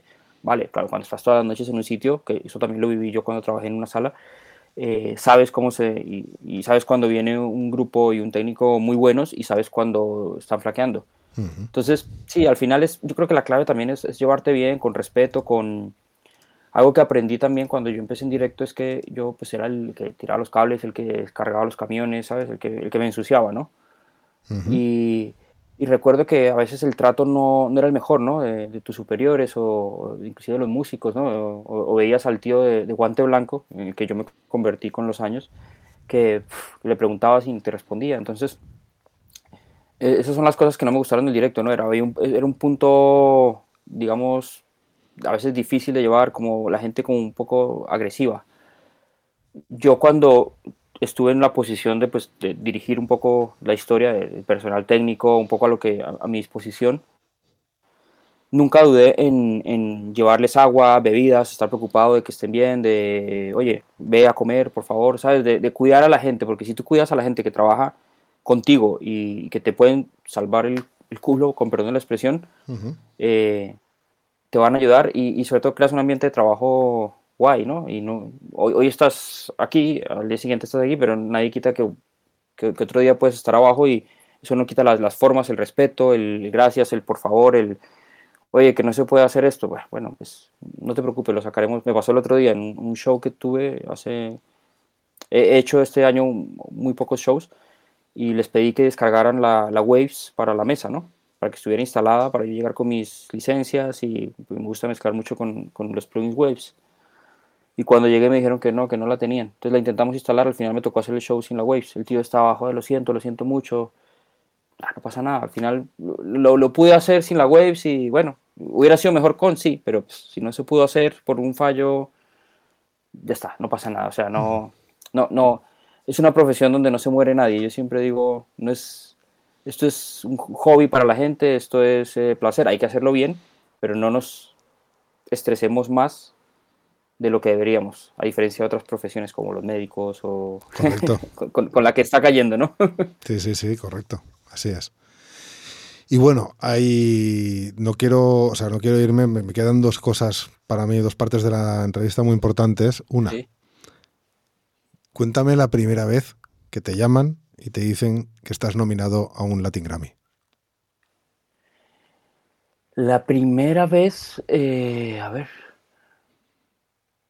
pues mira, te voy a contar una historia que la, he contado más de una vez, pero, pero es todavía más, y, y le empato con esta.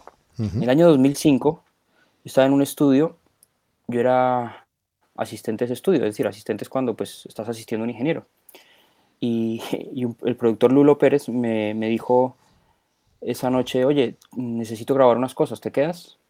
Entonces ese día pues me convertí en ingeniero de grabación, que lo hacía cuando no había ingeniero o técnico. Sí, sí. Entonces esa noche estuve grabando con Lulo un montón de cosas para Alejandro Sanz entre ellas pues pianos, percusiones, editamos tal. Al, día siguiente me llamó y me dijo, pásame la factura de esto y le dije, bueno, el estudio es el que me paga. Eh, creo que cobraba en negro en esa época, bueno, en fin. Total, que con el tiempo salí como asistente en los créditos y no como ingeniero. A mí ni me importó. Esa canción se ganó dos Grammys. la mejor canción del año 2005. Y, y, yo no le puse mucha atención hasta que un amigo mío de Colombia que estaba muy metido en los Grammys me decía, Felipe, hay que, los Grammy dan caché, tal, y yo, claro, estamos hablando del año 2005, no había internet, no se escuchaba mucho aquí los Latin Grammys, total, que me puse a pelear eso y, el productor le escribió a Warner, Warner le escribió a la academia diciendo que yo había sido ingeniero en esas dos canciones, esa canción que se había llevado dos Grammys como canción del año y grabación del año, tú no tienes alma, Alejandro Sanz. Se intentó, o sea que, pero no se consiguió porque dijeron que ya era muy tarde, o sea que esos son los dos Grammys que no tengo de Alejandro Sanz, que era, digamos, lo, primero. Entonces fue ahí cuando, de estos estoy hablando, estamos en el 2022, esto fue hace como 8 o 9 años que me puse como a decir, bueno, vamos a meternos con, con, esto de los Grammys. Luego, si no estoy mal, creo que estuve nominado, es que tengo los diplomas aquí, entonces por eso estoy mirando, tengo unos ahí, tengo otros aquí y creo que el Grammy está por allí, ahí está. Sí.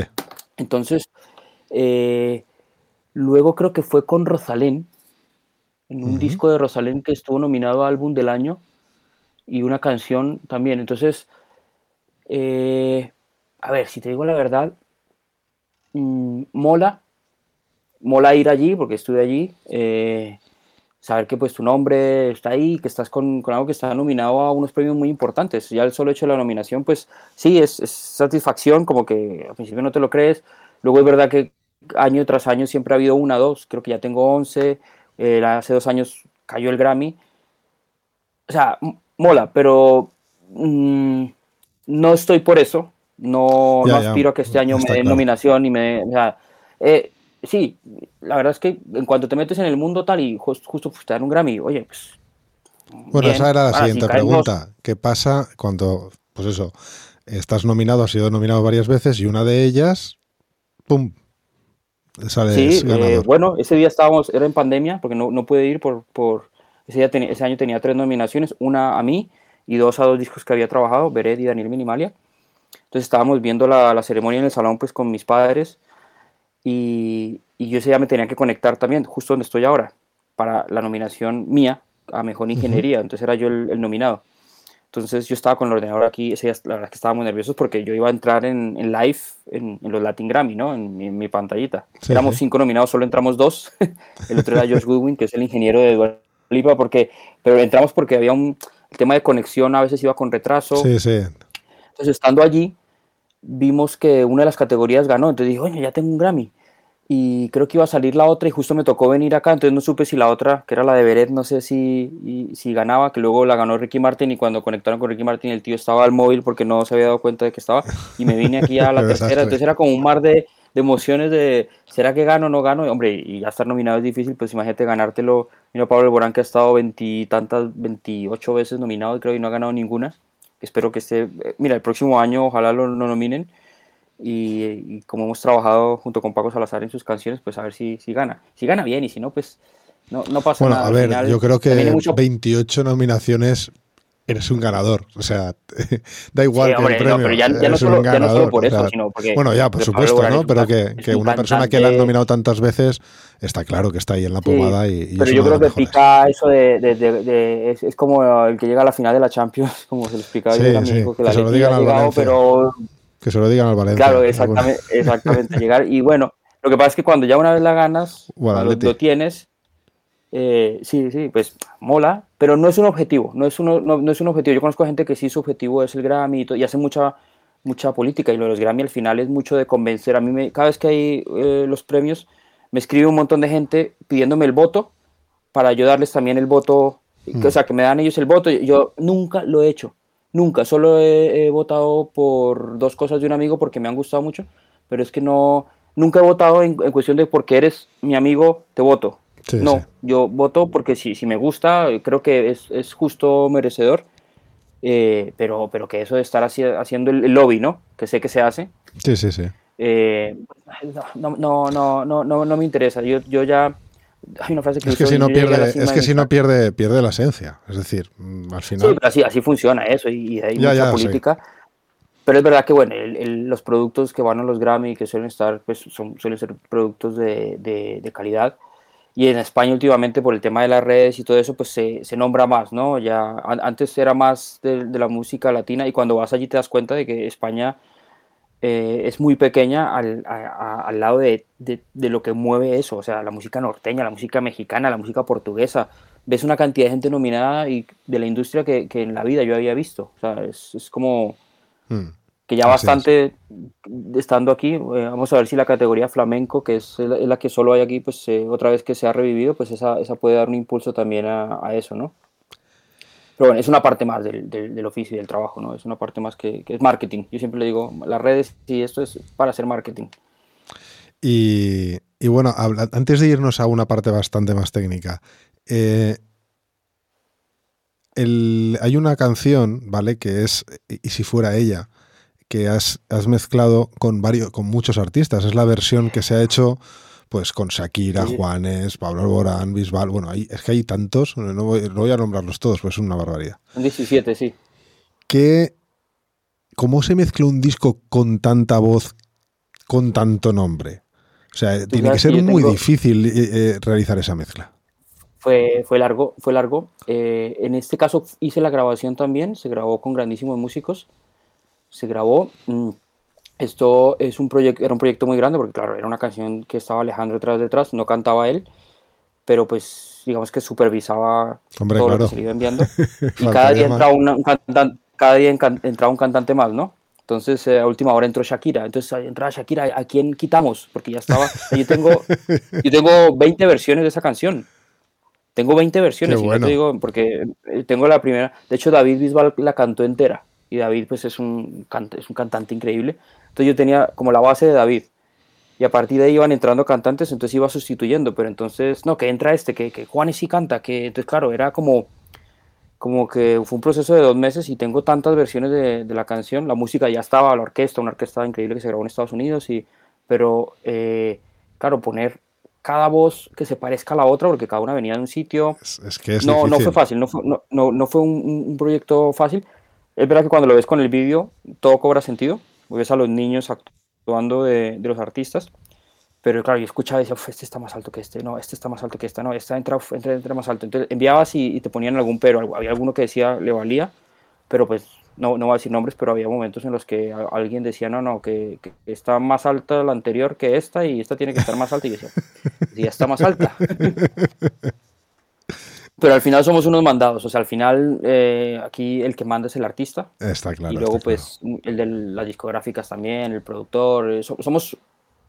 Nuestro trabajo es hacer que, que les guste y yo al final, por más de que yo diga, yo bajaría esta voz dos dBs, si a mí el, el, que manda me dice que esa voz tiene que estar dos dBs más alto, pues no voy a discutirlo, ya está.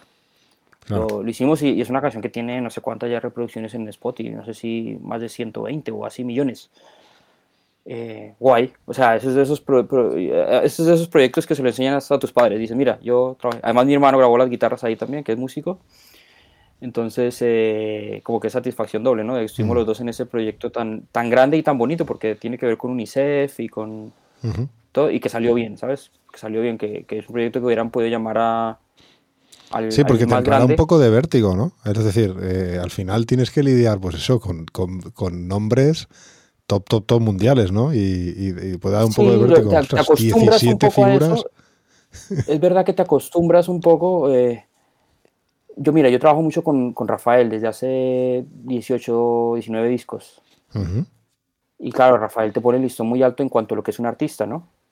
Eh, yo, yo, yo, he estado con, con, Rafael en el estudio y han venido Juanes, ha venido Serrada, ha venido Bumbur y tal, y todos le tienen un respeto. Y claro, yo a Rafael lo conozco, tengo, confianza con él y he estado muchas horas en el estudio. Entonces él te pone ese listón de, de lo que es trabajar con alguien muy grande como que haces callo con eso y no te das cuenta, entonces ya dices, bueno, pues, por más de que me venga... si ya he trabajado con este, pues ya da igual lo que venga, ¿no? Porque... Además, además con Rafael no ha sido puntual, sino ha sido muchos discos, muchas mezclas, muchas horas de estudio, muchas grabaciones. Él siempre me pide para grabar, afortunadamente le gusta que yo le esté grabando. Y, claro, te acostumbras a, ver a Rafael como una persona normal, pero claro, entra cualquiera al estudio o cualquier persona y, y te hace caer otra vez a ti, poner los pies en la tierra y decir, claro, es que estoy con Rafael. Entonces, esa presión se me ha ido gracias a, personas como a, esta, experiencia que he tenido con Rafael, ¿no? De, que es como lo, lo, lo, top en cuanto a... Bueno, una vez estuvimos con Polanca, con Rafael, que ya era como los dos. O sea, sí, sí, llegó Polanca además y me dio instrucciones de qué es lo que él quería, de qué tal, y ese día me acuerdo que fui rapidísimo y el tío súper contento, pero Polanca cantando My Way con Rafael, eh, grabándolos, eso ha sido de las mejores experiencias que yo he tenido, porque entra este tío a cantar My Way. Claro, es, historia lo que tienes ahí de, la música, es decir, ostras, son dos leyendas de, la música.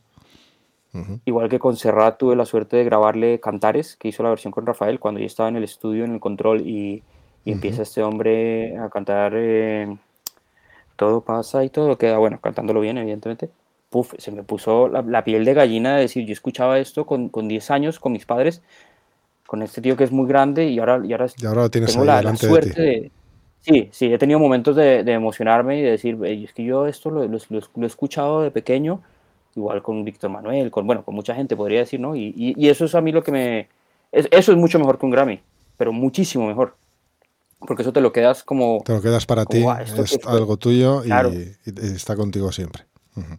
Sí, sí, sí, sobre todo de cosas con Vicentico me pasó, que era de los fabulosos Cadillacs. Ostras, yo lo he descubierto, yo no lo conocía y lo descubrí en la pandemia.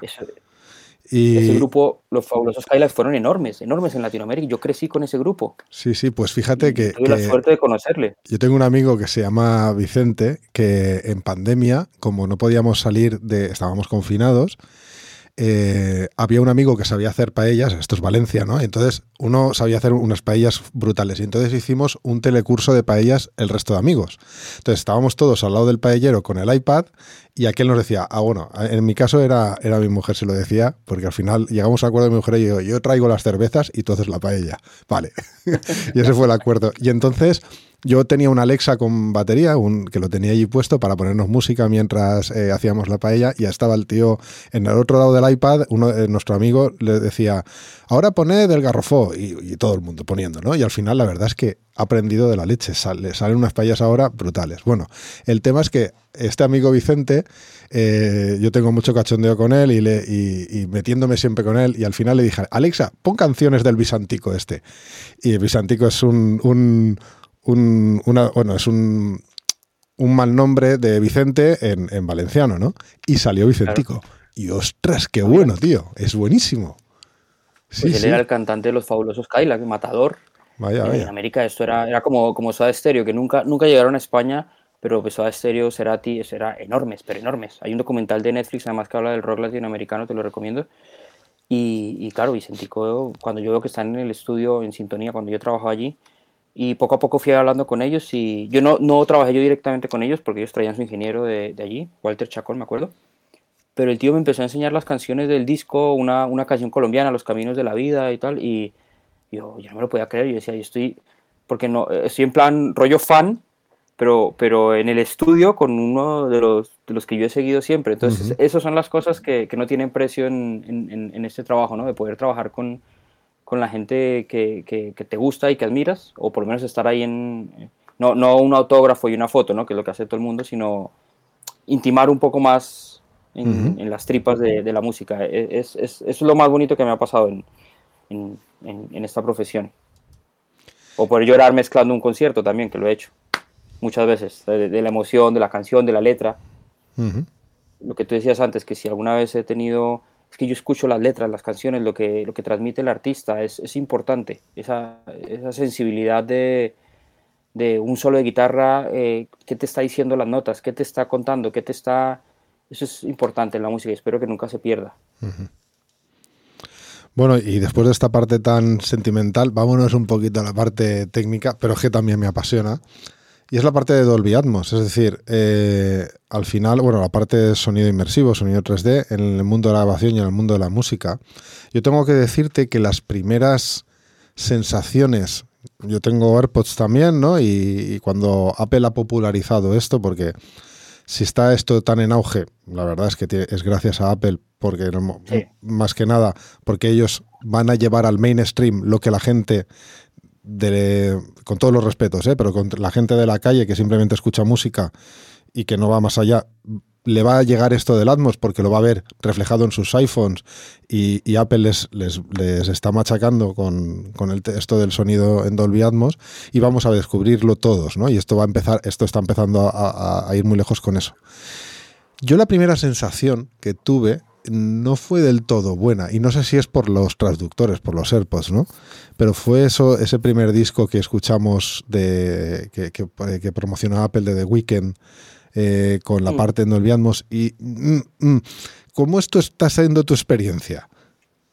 Bueno, yo, yo como no puedo hacer otra cosa, va a ser muy directo. Por alguna razón, cuando yo escucho una mezcla que yo he hecho en Dolby Atmos que luego se pone en binaural, cuando yo la escucho en Apple, el binaural me suena ya diferente. Uh -huh. Es decir, ellos hacen una codificación extra que a mi gusto empeora lo que yo entrego en binaural. Uh -huh. Que de por sí, el binaural, que es esa interpretación del Atmos, esa mmm, sí, codificación para que se parezca, en el fondo no se parece. Es, es, es eh, in, eh, intenta parecerse, pero la sensación de, de yo estar aquí y escuchar una canción de las que estoy haciendo últimamente, por ejemplo, del disco de Fonsi, que hice una y te pones aquí y pongo a mi padre o a mi hermano y le digo, siéntate. Esa sensación de, wow, la rever cómo te llega por arriba. Lo que pasa, el, el, Atmos en sí, que muy poca gente tendrá un Atmos para escuchar en casa, esa sensación, luego en binaural, creo que se pierde bastante, bastante. Entonces, yo creo que todavía no han desarrollado un sistema binaural lo realmente fiel a lo que es en Atmos, porque a mí en Atmos me encanta. Escuchar algo en Atmos dices, es que pone la voz Claro, es lo que tú dices, el problema es eh, que, que, el mainstream, eh, vuelvo a ello, tenga en casa la instalación que tú tienes, por ejemplo. Yo simplemente, o, porque no me dejan pasar los cables, ya te digo que no la puedo tener. Claro, porque no, simplemente hay, hay, ver los cables ya no podría. Pero las barras con un par de traseros que disparan al techo, es un punto intermedio. Sí, las, yo, yo, tengo una barra que tiene dos, eh, es una barra grande, eh, grande quiero decir profunda, tiene dos altavoces apuntando en oblicuo al techo que, que van a rebotar sobre la cabeza de, de, donde está el sillón. Y hay, y hay y luego dos traseros. Y luego tiene dos traseros. Ah, pues, pues Entonces, Tidal, Tidal eso, reproduce en Atmos. Sí, eso está bien. Bueno, sí, correcto. Eso es, es, es, más parecido, es, es verdad que no es esto que tengo yo aquí, aunque son altavoces pequeños, pero suena muy bien. Eh, perdón. Entonces yo creo que el, el, el, punto está en encontrar, en encontrar todavía una codificación binaural mejor.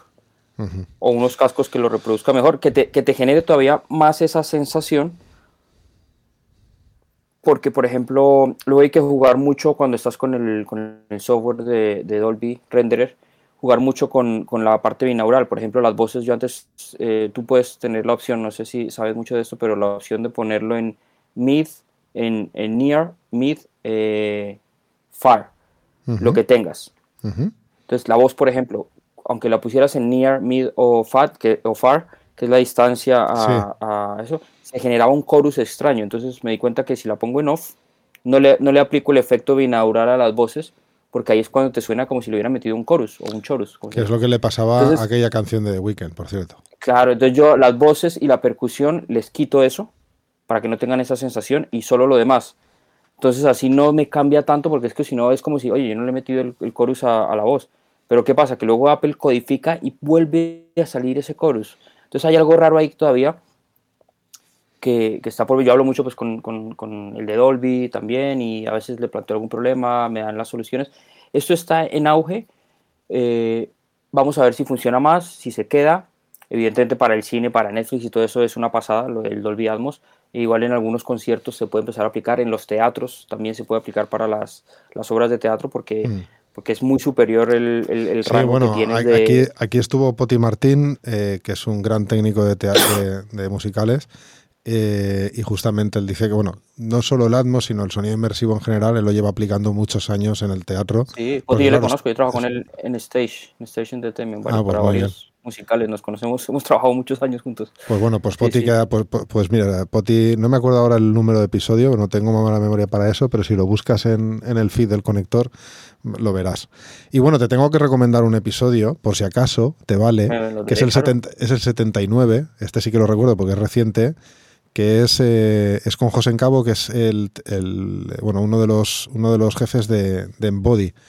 Eh, que Embody tiene el, el plugin Steamers para binaurar. Bueno, escúchatelo, porque es una solución, además creo que trabajan con Waves, eh, y es ah, una pues solución mm, chula y de hecho tienen caracterizaciones de estudios.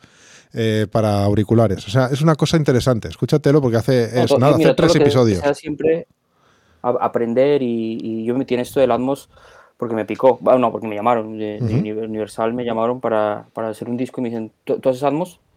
Y les dije como, eh, no, pero... Pero se aprende. Sí. pero te se aprende. Pues se aprende. ¿Cómo es esto? Y empecé a mirar y, claro, y no hay, no hay casi información. Bueno, eso dentro de poco, y lo digo para los oyentes que saben que aquí en eh, este podcast patrocina, bueno, está patrocinado por Avify, que, es, que hace cursos, que vamos a tener un curso de Atmos en Avify. Entonces...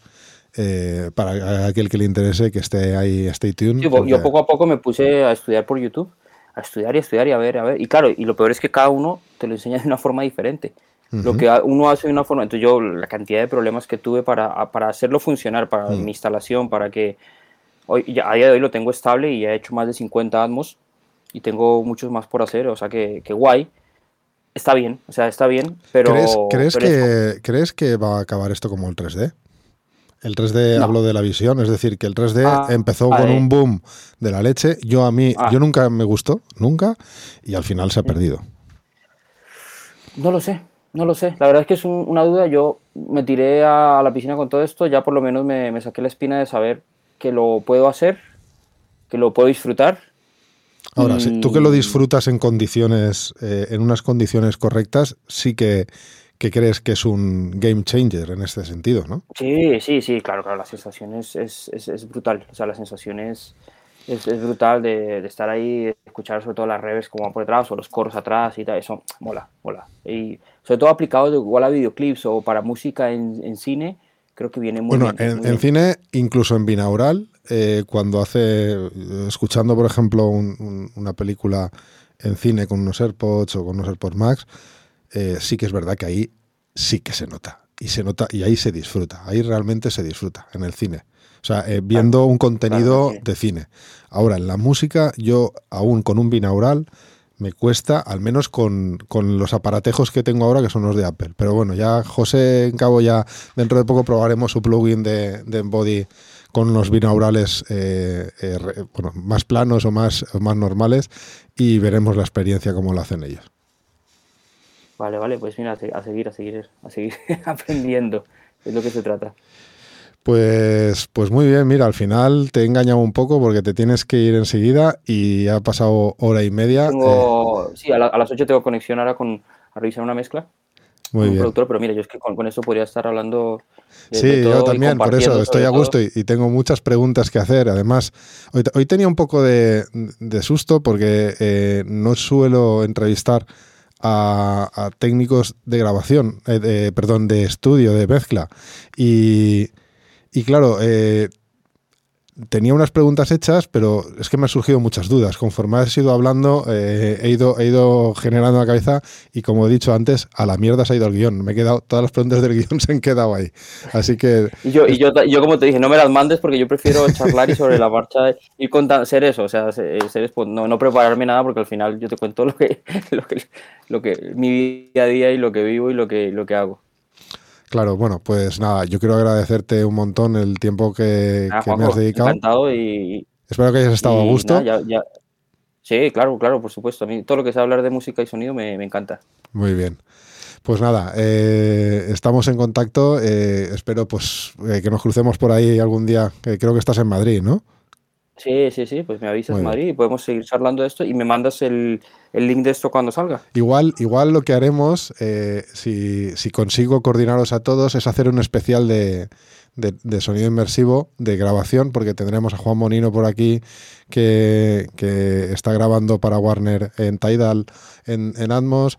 Eh, tenemos a ti, tenemos a, eh, por cierto, hay dos episodios que hablan de, la esencia del sonido 3D, de, construyendo el sonido 3D, que lo hace el catedrático eh, de la Universidad Politécnica de Valencia, catedrático de acústica, que es José Javier López Monfort, y es, es, una clase magistral de cómo funciona nuestro oído en tres dimensiones.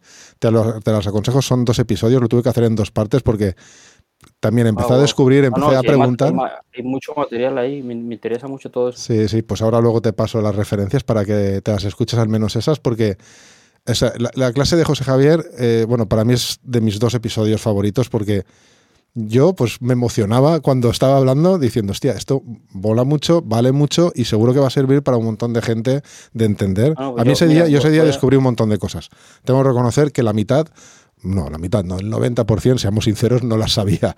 Entonces, de lo que explicó pues yo, yo, aprendí mucho del, del Atmos en, en, podcast que había también, de clases y todo esto, y me apoyé pues, para empezar a entender, porque era otro mundo, ¿sabes? Vienes acomodado a una cosa que sabes, que te funciona, que te llaman, que te pagan, y un momento otro sale otra cosa y dices, soy, soy, me voy a poner a estudiar. Y sigo, sigo estudiando y sigo probando. Mucho ensayo, error, ensayo, error, hasta que más o menos digo, esta sí, esta no, esta ¿sabes? Es, es, es lo, que decía antes. Muy bien. Pues nada, lo dicho, eh, Felipe, muchísimas gracias. Nos vemos por ahí y, nada, espero que hayas estado a gusto y, espero que, a bueno, seguro, porque este episodio también tiene muchas cosas muy interesantes que, a mucha gente también le van a aclarar, eh, eh, seguro, muchas dudas. Para, para eso, genial, por aquí estamos. Cuídate mucho. Muy bien, Felipe. Un abrazo.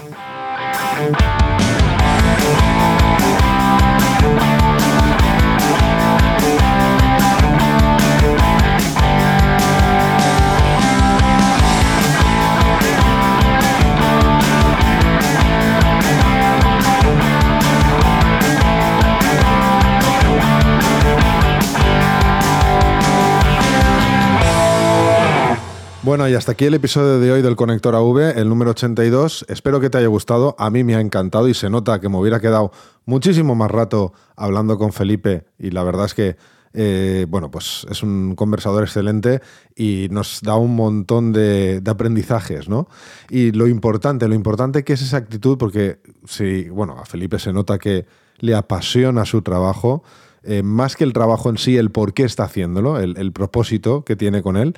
Y, eso es muy importante, no olvidar el propósito que uno, que uno tiene cuando trabaja, porque eso es lo que te empuja al día a día.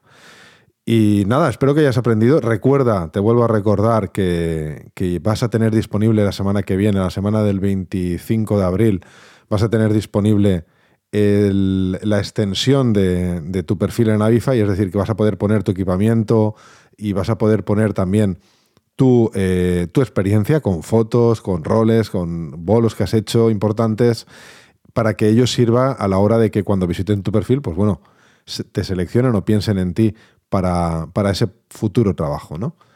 Y nada, espero también que verte en el AV Experienzón el día 10 de mayo. Y ya recuerda que tenemos dos ponencias muy potentes: una organizada por AFIAL, que es la de sonido inmersivo, y la segunda organizada por Avify, eh, junto con Avixa, las dos, sobre. Y bueno, y, la de Avify, por supuesto, con, con Majosan de Naseros, que va a hablarnos sobre el flujo de trabajo para esos grandes volúmenes de datos cuando hay que trabajar con almacenamiento en red, las ventajas que tiene de trabajar con un NAS. No te lo pierdas porque eh, yo creo que es muy interesante a nivel técnico que estés ahí para, para ver cómo va a mejorar eh, ese flujo de trabajo, cómo vas a poder ser mucho más productivo o productiva en, en tu trabajo. ¿no? Así que nada, espero que sigas ahí y espero verte ahí en el siguiente episodio. Bueno, antes eh, tengo una sorpresita que darte, esa es a nivel personal. Estoy trabajando en un nuevo podcast. Ya te contaré de qué va. Venga, nos vemos en el siguiente episodio. Hasta luego.